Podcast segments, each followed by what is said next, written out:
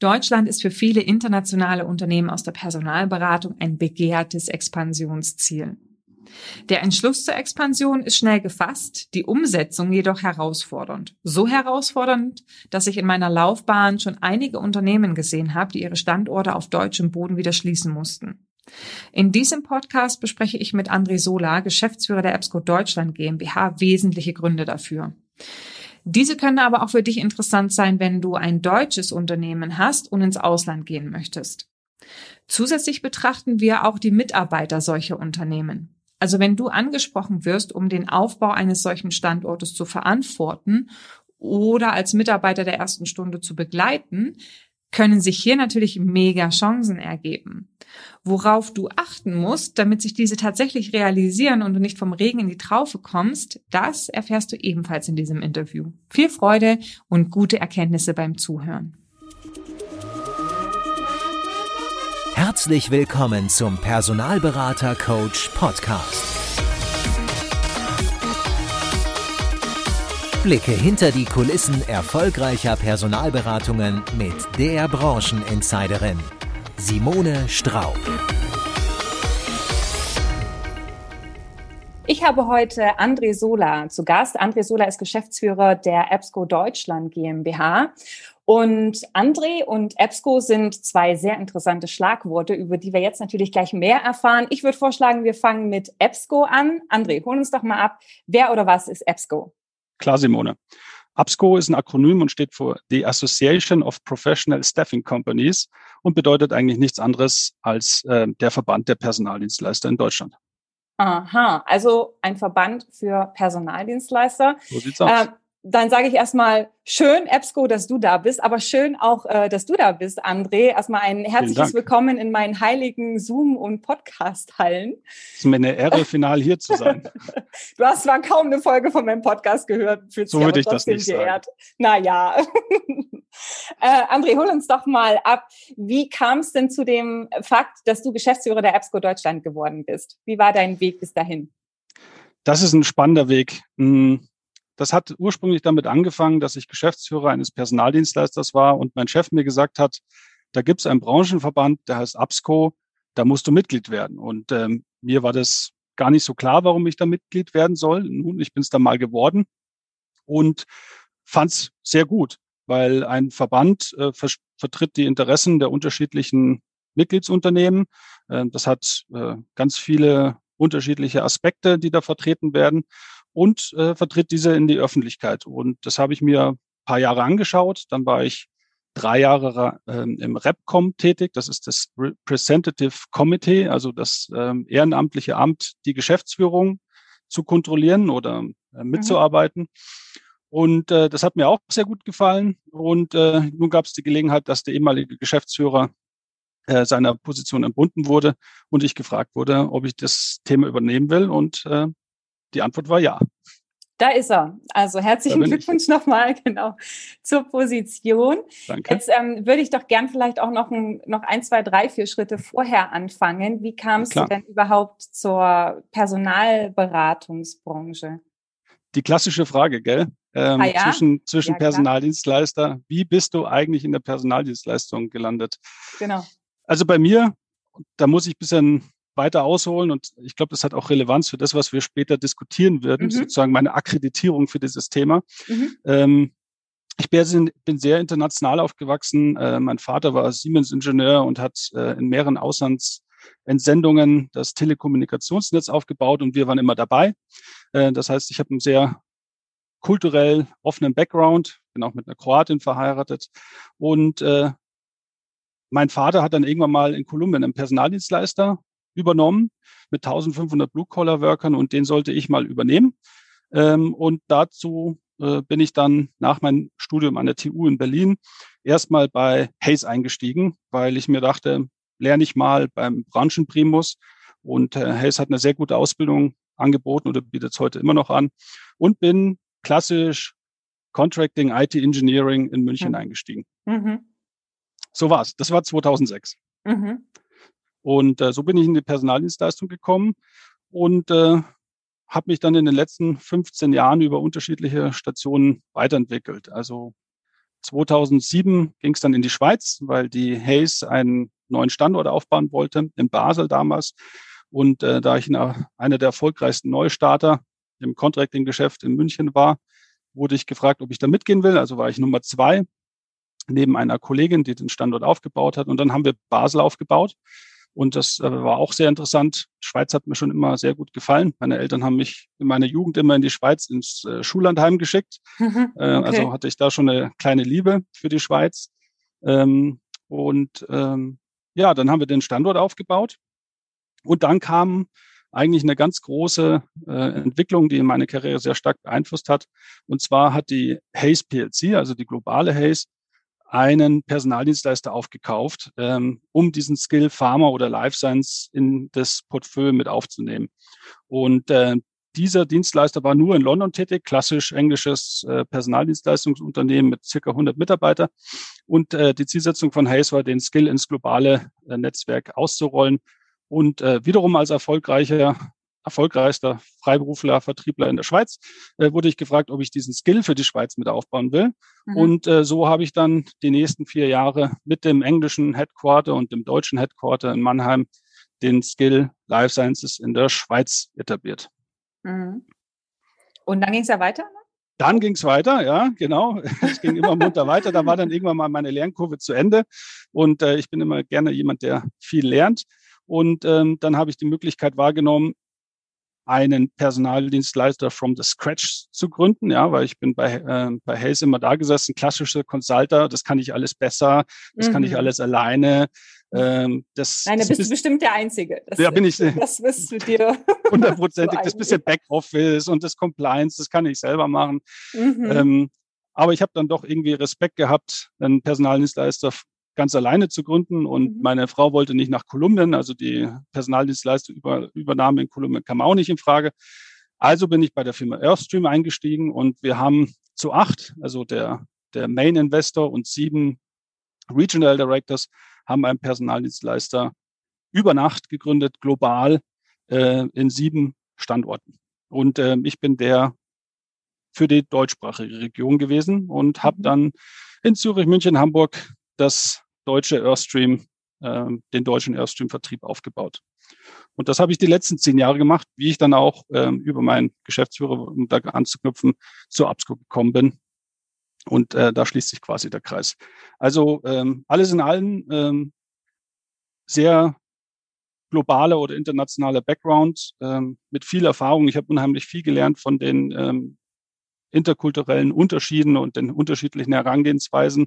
Mhm. Und äh, deswegen dachte ich mir, da kann ich deiner Audience vielleicht heute ein bisschen was mitgeben. Von meinem genau, daher kam ja auch Ja, ja, daher kam ja auch das Thema. Ich kriege das ja auch immer wieder mit Unternehmen, die vom Ausland kommen, die dann in Deutschland gründen und hier sozusagen ein Stück vom Kuchen abhaben möchten, ja, ja. und die offensichtlich ähm, sehr, sehr oft einfach auch diesen Prozess unterschätzen, ja? Ähm, ja. Und das ist ja dann eben auch etwas, was du selber möglicherweise schon erfahren hast in der Vergangenheit. Das ist ja auch etwas, wobei du in deiner Funktion als Geschäftsführer bei EBSCO Unternehmen auch unterstützt, weil ihr natürlich mhm. auch internationale Unternehmen habt, die Interesse haben, nach Deutschland ähm, zu kommen. Genau. Was würdest du denn sagen, sind denn so die ja, die wesentlichsten Gründe, warum Unternehmungen, internationale Unternehmungen scheitern, in Deutschland erfolgreich auszugründen? Ja, da glaube ich, müssen wir erstmal einen Schritt zurückgehen, weil in der Vorbereitung okay. zu dem Thema habe ich mir viel Gedanken gemacht. Und ich glaube, erstmal muss man sagen, dass unsere Branche, also die Personaldienstleistungsbranche in Deutschland, von ausländischen Personaldienstleistern dominiert wird. Ja, also mhm. ich glaube, die ausländischen Personaldienstleister sind die erfolgreichen Personaldienstleister in Deutschland. Ja, also die Platzhirsche Hayes, F3, Randstadt, Manpower, die kommen alle nicht aus Deutschland. Die kommen alle aus irgendwelchen anderen Ländern, Schweiz, Holland, England, England. Und ähm, Deutschland ist halt sehr attraktiv, äh, in dem, definitiv in den Top drei für internationales Investment. Ähm, es gibt unheimlich viel Kapital zurzeit auf dem Markt und ähm, da ist Deutschland definitiv der Prime-Spot, um zu investieren. Das bedeutet, viel Kapital investiert in deutsche Personaldienstleister oder viel Personaldienstleister versuchen, die bis jetzt in England oder Niederlande sitzen, in Deutschland ein Affiliate aufzubauen und hier tätig zu werden. Und mhm. das weil in Deutschland es noch relativ wenig äh, Wettbewerb gibt, also relativ wenig Personaldienstleister äh, gibt. Das hört sich jetzt vielleicht aus Consultants-Perspektive ja. bizarr an. Ja, ja. ja. wenn, wenn man sagt, es gibt wenig Wettbewerb und der Hays Consultant bettelt sich mit dem S3 Consultant und äh, vice versa. Aber ich glaube, mit den 15.000 Personaldienstleistern, die wir geschätzt in Deutschland haben, das weiß man nicht so genau, ähm, ist es noch relativ wenig.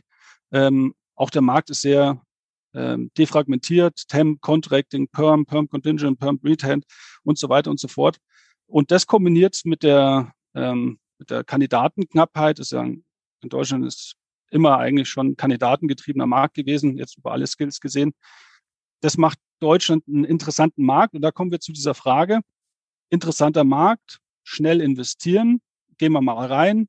Und dann, glaube ich, ähm, gibt es so äh, reoccurring Schemes, wie wir in England sagen, also Gründe, warum viele Unternehmen einfach scheitern. Mhm. Ja. Einfach mal schnell in den Markt reingehen. Und ich glaube, das kann man ein bisschen strukturierter äh, sich betrachten, was so die Gründe sind, äh, warum internationale Personaldienstleister, die nach Deutschland gehen, scheitern. Und ähm, also ein Thema, der, glaube ich, grundsätzlich für alle Unternehmen gilt und ähm, ich habe gerade eine Fortbildung an der Uni St. Gallen gemacht und die Gründe, die für alle Unternehmen gelten, warum die scheitern, ist, dass sie die Digitalisierung und die Innovation einfach verpassen. Ob das jetzt ein internationales Unternehmen ist ähm, oder ein lokales Unternehmen, ja, die zwei S-Kurven, das S-Kurvenmodell. Ähm, das heißt, die Anpassung an den Marktbedingungen. Und ich glaube, da haben wir Multiplikator, das ist Punkt Nummer eins, vom internationalen Unternehmen, das halt eine Digitalisierung und eine Innovation äh, Innovationsstrategie im Headquarter fährt, sei es nun in London oder in Amsterdam oder wo auch immer, ähm, dass der deutsche Markt sich anders entwickelt. Aufgrund der Sprache, aufgrund der Marktmechanismen, aufgrund der Markteintrittsbarrieren. Und dass es unheimlich viel ähm, Finanzinvestment und Knowledge bedarf, dieses S-Kurven-Modell sowohl im Headquarter oder im internationalen Modell als auch im lokalen, im deutschen Markt dann weiterzutreiben. Also Grund Nummer eins würde ich sagen, Digitalisierung und Innovation. Ja, also Hast du da ein konkretes Beispiel mal, weil S-Kurvenmodell, das klingt ähm, total schick und ich würde jetzt wahrscheinlich ganz wissend, ganz wissend sozusagen mitnicken und sagen, ja, ja, ja, ja, macht total voll Sinn. Ähm, kannst du vielleicht mal ein Beispiel geben, woran sich das bemerkbar macht oder ja, was du sozusagen auch ähm, vielleicht im Alltag mal observiert hast, wo genau dieses Thema ein Problem war? Ja, also ein Beispiel aus meiner eigenen Karriere, wo ich das einfach äh, der, auch der Leidtragende gewesen bin, mhm. ähm, ist das System-Environment äh, in unserer Firma gewesen. Ähm, es gab ja dann hier in 2017 in Deutschland die, die Temp-Novelle. Äh, wir hatten bis dato nur Permanent, Contingent, Retained und äh, Freiberuflichkeit gemacht. Und dann ist halt viel von unserem Kerngeschäft äh, in Arbeitnehmerüberlassung gewandert. Und dann mhm. mussten wir investieren, ja, im Know-how als auch im System.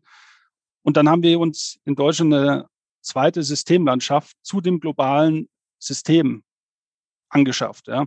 Und da hat man dann einfach gesehen, dass es unheimlich schwer ist, dieses System äh, in einer Einzellösung in Deutschland weiterzuentwickeln, dass es unheimlich viel Ressourcen frisst, dass man sehr viel Medienbrüche hat, und dass die Digitalisierung, also die Weiterentwicklung von diesen Systemen, um das Leben des Consultants einfacher zu machen, mhm. einfach hakt. Ja? Und dass auch keine Innovation kommt, dieses System weiterzuentwickeln, weil wir waren mit unseren begrenzten Ressourcen so eingebunden, in ähm, das Temp-System operativ äh, einsetzbar zu bekommen, dass wir gar keine Zeit mehr hatten, ähm, uns anzugucken, was so am Markt passiert und uns auf den Markt anzupassen. Ja? Mhm. Und das feuert dann immer wieder zurück. Und ich glaube, das ist einer der größten Gründe, was ich so bis jetzt gesehen habe, dass deutsche Markt, deutsche Sprache, deutsches System, deutsches Abrechnung, deutsche Compliance, deutsche Bürokratie ähm, einen ganz anderen Approach bedürfen, der halt dann so wie ein Satellit um das Headquarter die ganze Zeit rumkreist, aber keins so richtig interessiert, solange es einigermaßen läuft. Und ich glaube, das ist so ein klassischer Multiplikator, den jedes andere Unternehmen ohnehin auch hat. Ja, Digitalisierung, Innovation, redet jeder drüber. Äh, aber wenn dann ein internationales Unternehmen mit deutscher Dependance, da ist ein Multiplikator zum Scheitern. Also da muss der Geschäftsführer oder die Geschäftsführerin ähm, ganz genau hingucken. Mhm. Okay, dass man sozusagen dann sich auch darauf vorbereitet, dass es wahrscheinlich auch einfach länger braucht, um sich an die Gegebenheiten, an die administrativen, verwaltungstechnischen Gegebenheiten in Deutschland sozusagen anzu, anzupassen und die Infrastruktur zu schaffen dafür, dass es am Ende auch performant funktioniert. Ne? Genau, ähm, altes Betriebs betriebswirtschaftliches Dreieck, Qualität, Zeit, Kosten. Ne? Mhm. Es dauert länger, es mhm. kostet mhm. mehr Geld und äh, es hat wahrscheinlich mit einer abnehmenden Qualität zu tun oder wenn die Qualität hochgehalten werden muss, bedingt das wieder um ähm, die Zeit und die Kosten. Mhm.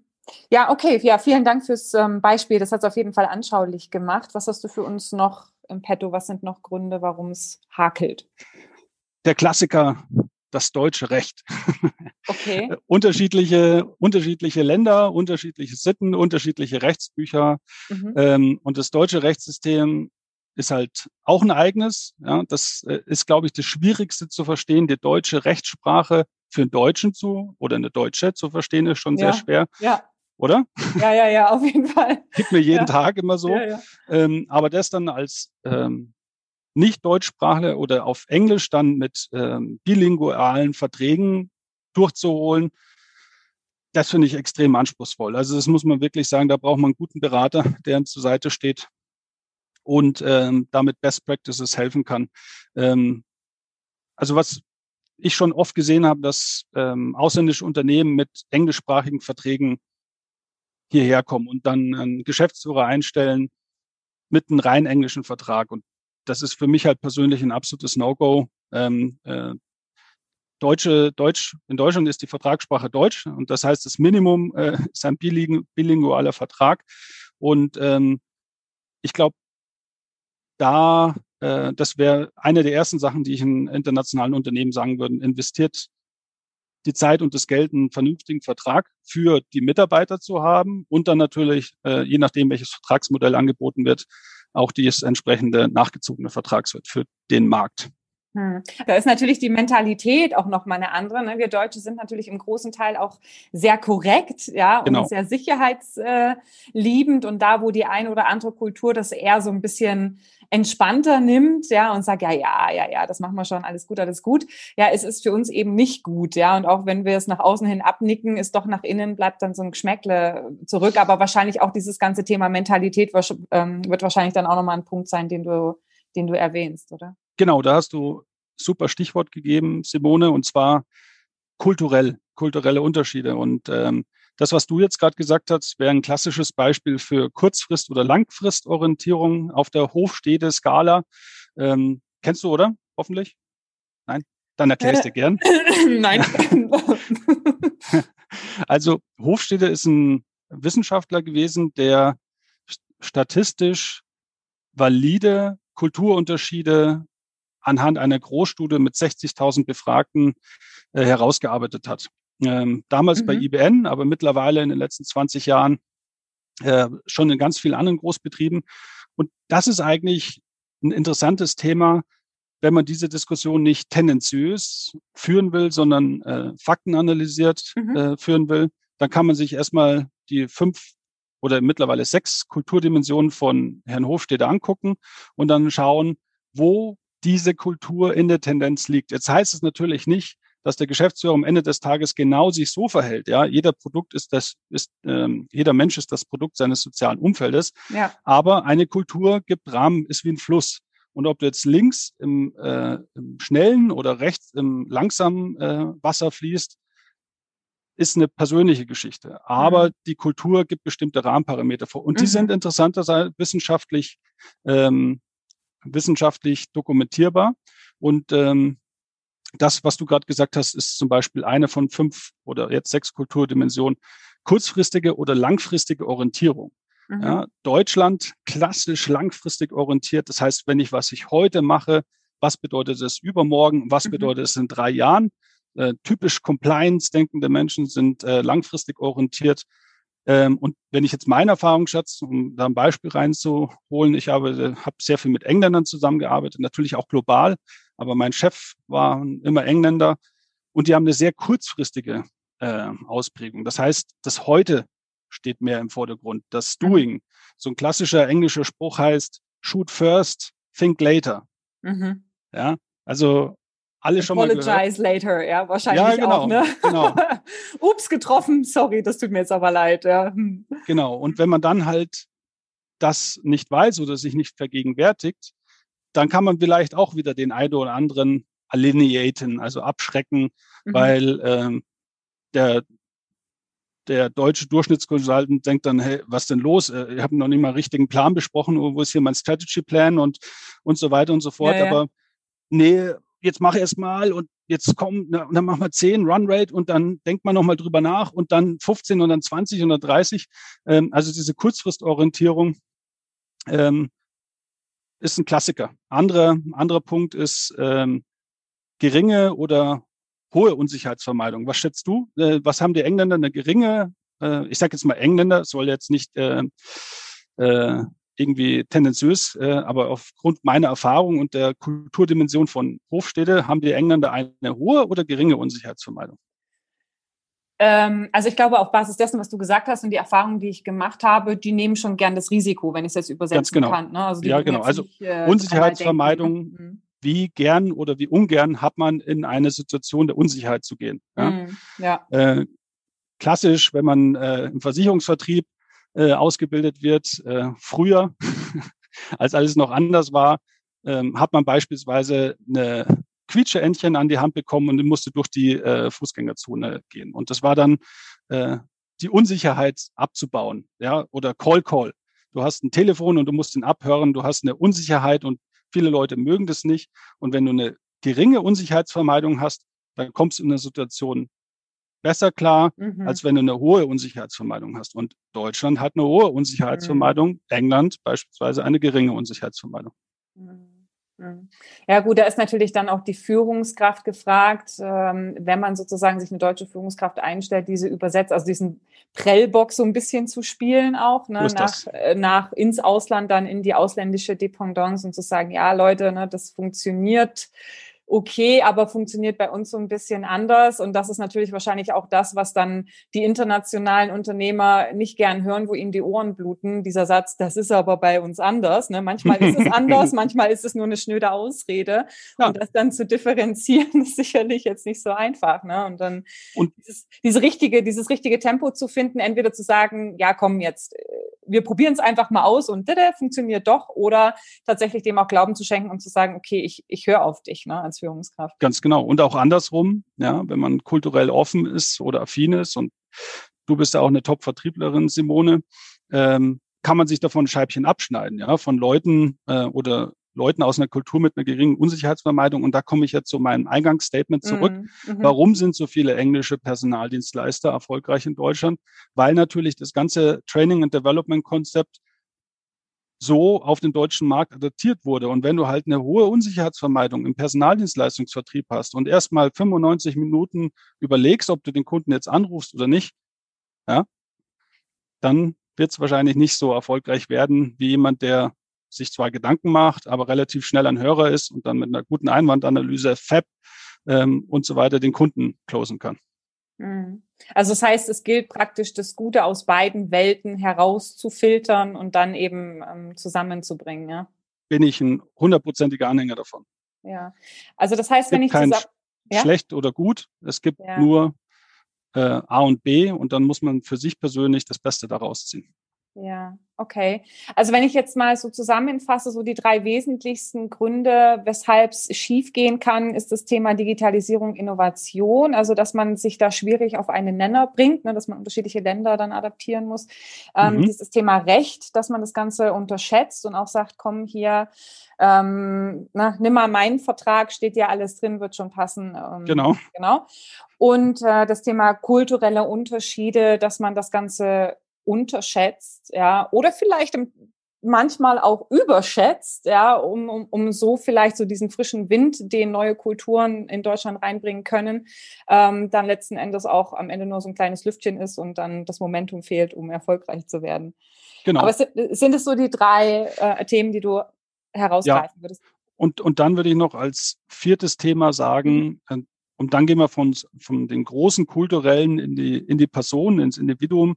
Mhm. Dann ist es wirklich, sich anzugucken, ähm, wie ist die Person, der Firmengründer, der nach Deutschland geht äh, oder wie ist die Firma, was für ein, ähm, was für ein Mindset haben die, ja, äh, sind die im internationalen Kontext schon erfolgreich oder sind die bis jetzt nur in Amsterdam gewesen oder nur in Madrid oder nur in London und wollen jetzt nach Deutschland gehen, ja, weil ähm, diese kulturelle Awareness, die wir gerade besprochen haben, mhm. die kann man sich ja erarbeiten. Mhm. Und äh, wenn eine Firma das schon öfters durchlaufen hat und zum Beispiel nach Japan gegangen ist, ja, Japan eines der schwierigsten Länder mhm. kulturell anzukommen, mhm. mhm. äh, schafft man nur, indem man äh, japanischen Geschäftsführer äh, anstellt. Ansonsten gibt es da keinen Weg in dieses Land. Ja. Ähm, wenn man das schon, wenn die Unternehmen so eine kulturelle Entwicklungsstufe hat, dann kann man voraussetzen, dass die einzelnen Personen in Unternehmen auch schon ein Stückchen weiter sind. Und diese Leute, also das habe ich auch gesehen, dass äh, sehr kulturell affine Leute ähm, sehr erfolgreich in Deutschland geworden sind und äh, Leute, die beispielsweise aus meiner Erfahrung, ich habe einen Chef gehabt, der der war immer nur in England gewesen, der war noch nie woanders und für den war es genauso wie du vorhin gesagt hast, in England funktioniert es so, also hat es in Deutschland auch zu funktionieren. Und wenn du dann halt mit so individuellen Personen zu tun hast, dann wird es halt schwer und dann scheitert wahrscheinlich die ganze Mission. Mhm. Das bringt uns eigentlich gleich zu einer schönen äh, Brücke, weil das, was du jetzt gerade auch angesprochen hast, ist ja auch eine gute Möglichkeit für potenzielle Angestellte zu prüfen, ist es denn das richtige Unternehmen für mich? Weil ich glaube, vom Szenario ist es natürlich mega interessant. Ja, es ist ein Unternehmen, was im Ausland eben tätig ist, kommt nach Deutschland, sucht einen Geschäftsführer oder sucht den Mann oder die Frau oder divers ähm, der ersten Stunde. Ja, und für dich natürlich mhm. als Consultant eine gute Chance, ähm, sich entsprechend auch weiterzuentwickeln. Aber auf der anderen Seite ist es so dieses, dann komme ich vom Regen in die Traufe-Prinzip, weil es ist am Ende ja noch gar nichts da, also nichts, nichts, ja, wahrscheinlich. Ähm, was würdest du denn sagen, sind so Kriterien für ähm, Berater, die hier in Deutschland angesprochen werden, um zu prüfen, lohnt sich, also ist es wirklich eine Karrierechance für mich oder ähm, ja, reibe ich mich daran auf und laufe im Prinzip irgendwann leer, also verschwendet das nur meine Energie? Ja, im Endeffekt äh, können wir das genauso abprüfen, wie wir es gerade gemacht haben, nur mhm. andersrum aus der Consultants-Perspektive. Also ich habe über die Jahre ganz viele Angebote von unterschiedlichen englischen und amerikanischen ähm, und Schweizer Unternehmen bekommen, um in Deutschland was zu machen. Und äh, was ich eigentlich immer geprüft habe, ist genau das, was wir vorhin als erstes besprochen haben. Äh, wie ist das System? Wie ist die Systemarchitektur? Äh, wie ist die Umsetzung aufs Deutsche? ich sag mal, Homepage, ja, klassisch deutsche Homepage, ja, nein. Äh, Plan, das umzusetzen, ist es realisierbar? Abrechnungssystem, Backoffice, Training and Development, also alles, was man so in einem gut geführten Personaldienstleister als selbstverständlich annimmt. Wo sind die da? Mhm. Und schaffen dies oder haben die da schon ähm, Erfahrung, das auf die deutschen Markterfordernisse anzupassen? Und was ist der Plan? Oder haben die gar keinen Plan und ähm, ich muss den Plan für die entwickeln? Und wollen die, dass ich den Plan für die entwickle? Ja, also das wäre die, die erste Sache, die ich in meinen Gesprächen immer durchprüfen würde. Mhm.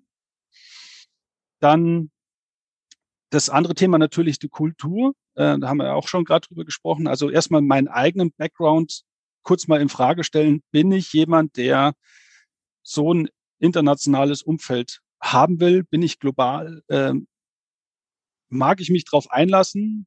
Ich habe unheimlich viele gute Vertriebler kennengelernt, die sich nicht drauf einlassen mögen. Und das ist auch absolut okay, wenn man das nicht will. Aber das sollte man natürlich davor für sich entscheiden. Ja.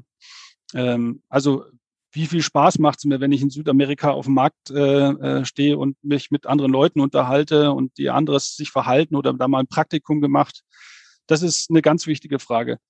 Ich würde sagen, auch ein Multiplikator zum Scheitern ist schlechte Englischkenntnisse, ja, weil Sprache ist äh, sowohl Verständnis und Missverständnis liegt da nahe.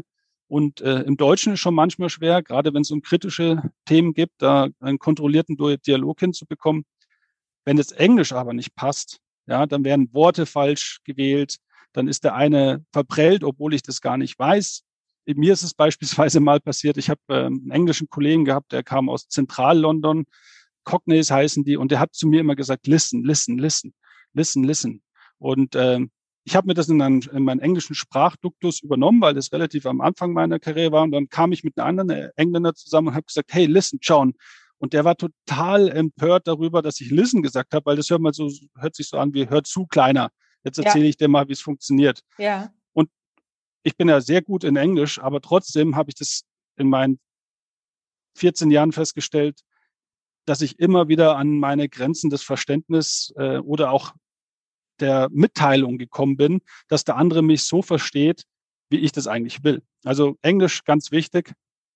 Ähm, und die Kulturdimension, ja. Angucken, aus welchem Land kommen die. Ähm, hier Hofstede, äh, Kulturdimension, mhm. online checken, können wir sicherlich als Link ähm, zum Podcast äh, zur Verfügung stellen, oder Simone? Mhm. Mhm. Und äh, dann gucken, was es bedeutet und ähm, ob das für einen individuell passt. Also das würde ich auf jeden Fall empfehlen, diese kulturelle Seite abzuchecken. Mhm. Okay. Dann natürlich rechtlich, ja, wieder äh, typisch deutsch, langfristig. Ja. Ist, die, ist, ist der Vertrag richtig? Äh, sind die sind die Zusagen, ja, Walk the Talk, sind die Zusagen, die mir gemacht wurden, alle schriftlich fixiert? Äh, sind die Kommissionsmodelle, die da besprochen wurden, realistisch? Ich meine, das sind auch Sachen, die ich beim äh, deutschen Angebot prüfen würde. Das ist alles ganz klar. Ja? Ähm, also das ist jetzt nichts unbedingt inter, in, interkulturelles, aber gerade in der Interkultur, inter, inter, internationalen ähm, Zusammenarbeit würde ich da noch mal ganz genau hinschauen und sind die dann auch so äh, dokumentiert, dass ich mich dann arbeitsrechtlich darauf verlassen kann, dass die geleistet werden. Also das würde ich auf jeden Fall auch sicherstellen. Und am Ende des Tages wieder der vierte Punkt, die individuelle Einstellung. Ja. Match ich mit dem Firmengründer, match ich mit den Kollegen. Ich würde auf jeden Fall immer empfehlen, ins Headquarter zu fahren und dann Trial Day oder eine Trial Week zu machen. Mhm. Einfach um ein Gefühl für das Unternehmen, für die Menschen, mit denen ich da zusammenarbeite, zu bekommen. Ähm, sind die gedanklich offen und flexibel?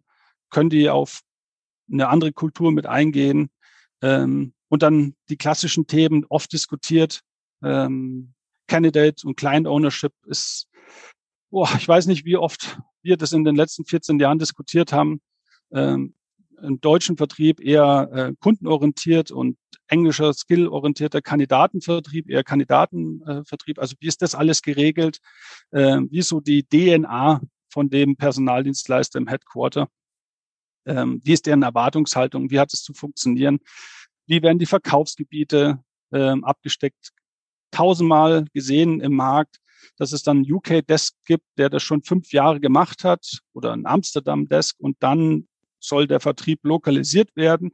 Und dann sitzt ein Team in München, die machen dann A und die in UK oder in Amsterdam machen B.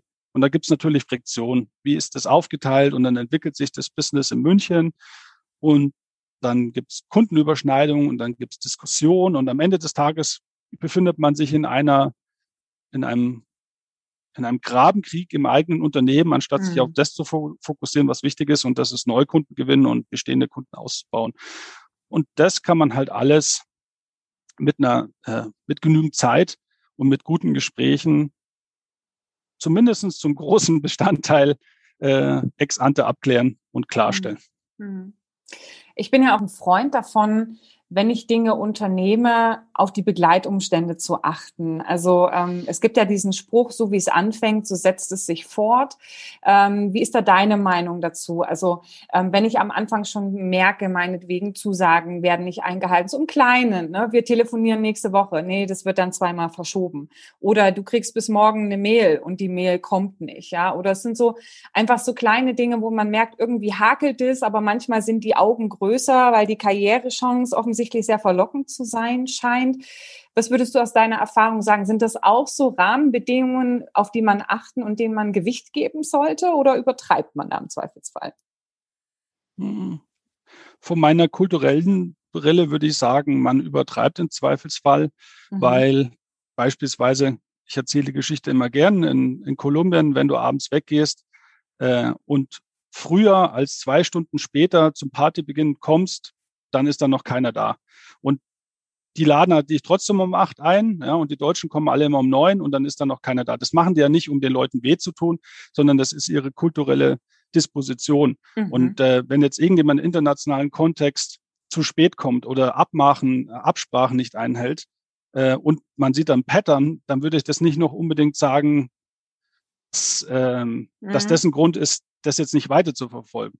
Ganz anders, Vertrauen. Ja, Vertrauen ist, glaube ich, das einmal, einmal eins in unserem Business.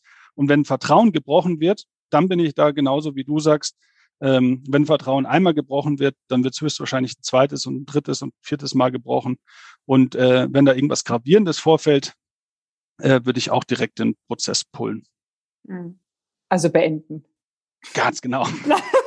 Du siehst, ich bin. Äh, du bist in so einem internationally Umfeld. Ne? Ja, yeah, totally. Da geht, da geht mal so die ein oder Angli andere Anglizismus, äh, raus, genau. Pull the process.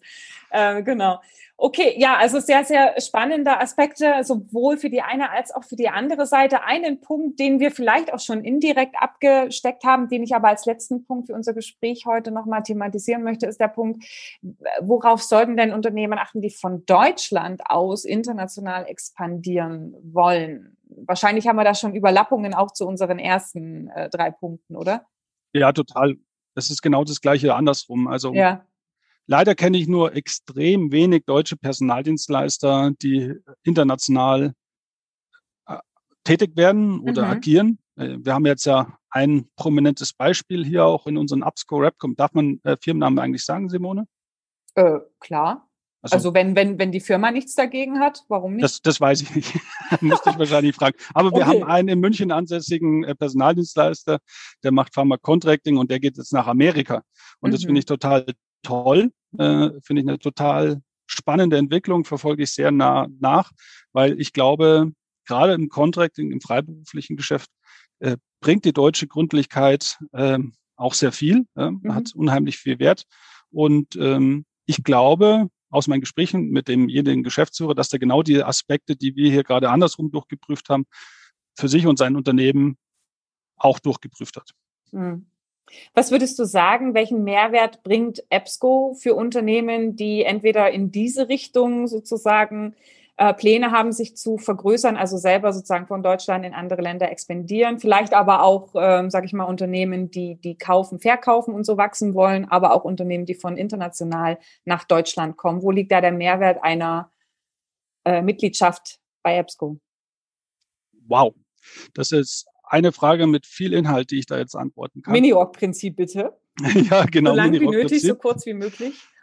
Gut, also erstmal eine Verband ist für jeden da. Also ja. ob das jetzt ein englisches oder ein holländisches oder ein spanisches Unternehmen ist, was in Deutschland geht und hier einfach qualitativ und nachhaltig Business betreiben will, Geschäft betreiben will, ähm, ist es auf jeden Fall ein Berufsverband der richtige Anlaufpunkt. Stichwort Verträge. Ja, mhm. Also wir bieten unseren ähm, Mitgliedsunternehmen interne und Vertragsartenverträge in bilingualer Form mit unserem Partner Taylor Wessing zusammen ausgearbeitet.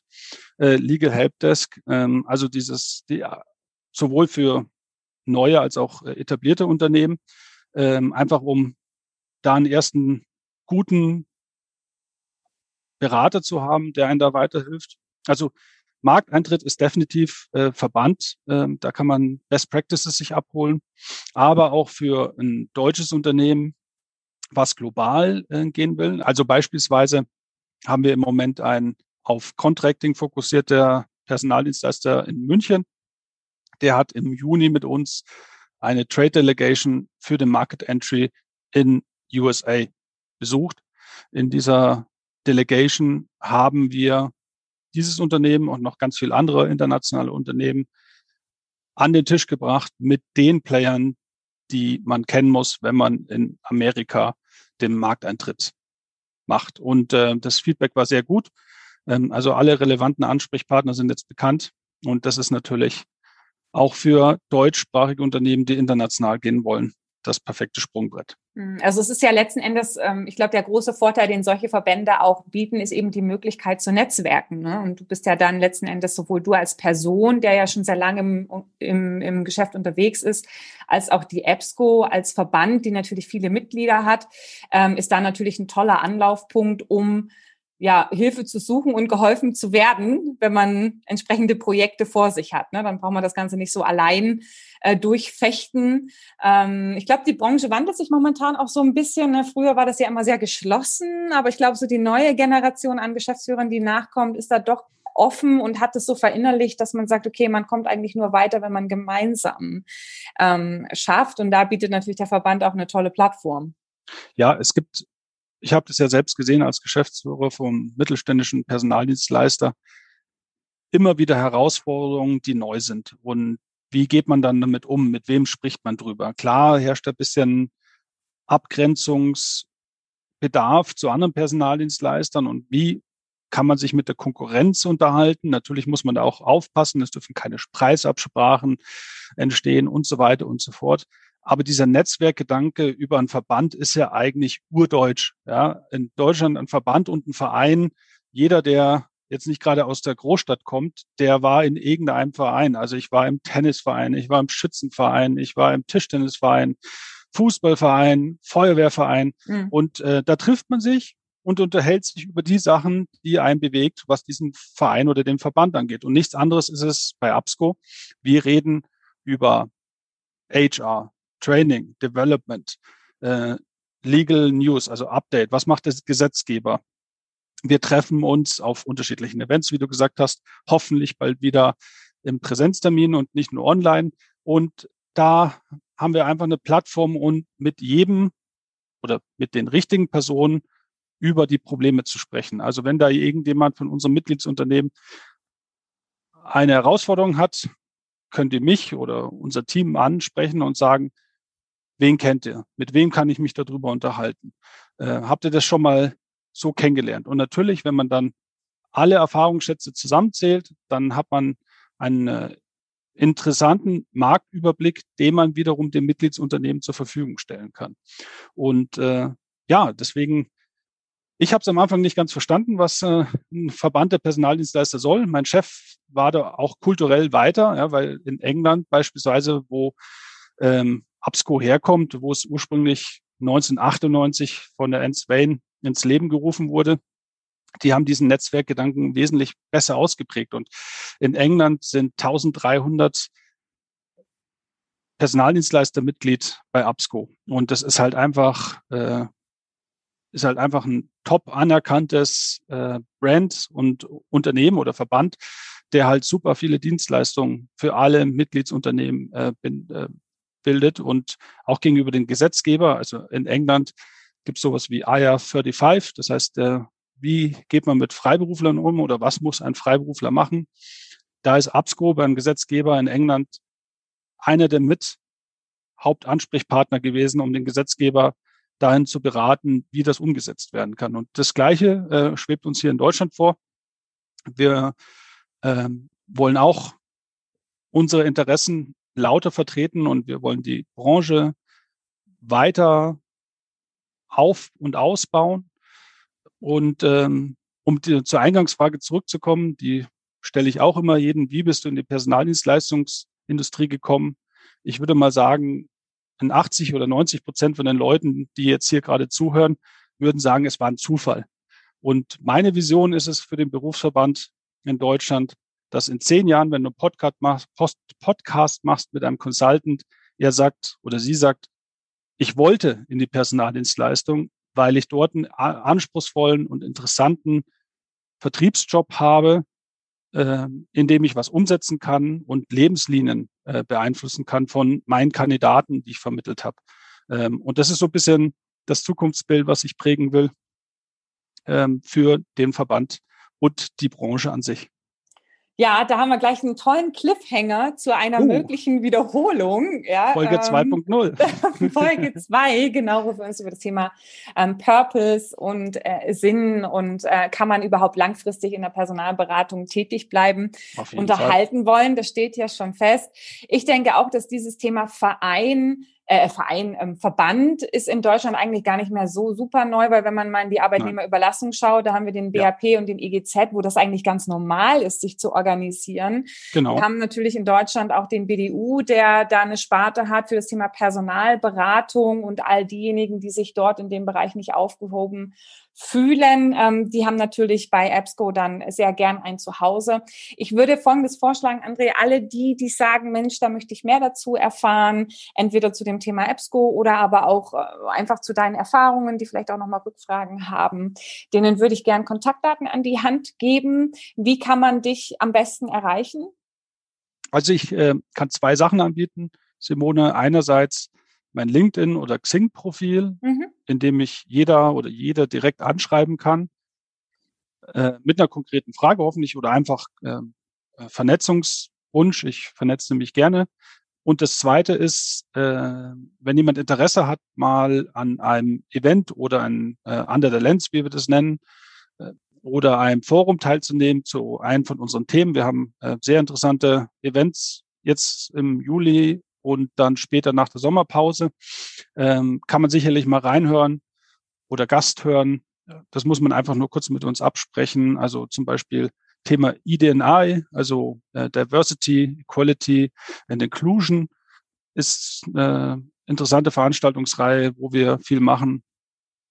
Und äh, Compliance äh, sind wir dabei und äh, Eignungsdiagnostik äh, kommt jetzt was und ganz viele unterschiedliche Themen. Und da kann man gerne mit, mal mit reinhören und sich ein Bild machen, was es bedeutet, Verband und Verbandsarbeit. Und wenn man dann Interesse hat, kann man natürlich auch gerne Mitglied werden. Okay, perfekt, super. Dann würde ich sagen, André, dann äh, ganz herzlichen Dank ähm, für heute, für das Mitteilen deiner, deiner Erfahrung, das Sensibilisieren dafür, wenn es international werden soll oder aus der Internationalität ähm, kommt. Ich ähm, habe ja auch schon gesagt, wir haben eine Runde zwei vereinbart, auf die freue ich mich schon. Und an der Stelle würde ich erst mal sagen, wir haben fertig, oder? ja, auf jeden Fall. Simone, es war mir eine ganz tolle Freude, mit dir diesen Podcast machen zu dürfen. Und ich freue mich auf unseren, auf unseren nächsten Thema, äh, wo wir bisschen zu Sinnhaftigkeit in der Recruitment-Branche sprechen werden. Ist mir ein mhm. Thema, was mir sehr am Herzen liegt, weil äh, Recruitment ist my passion, ja, und äh, diese Leidenschaft möchte ich gerne weitergeben. Und da freue ich mich, dass wir das bald hinbekommen. Machen wir. In diesem Sinne. Tschüss, an alle und bleibt gesund. Genau. Tschüss. Tschüss, macht's gut.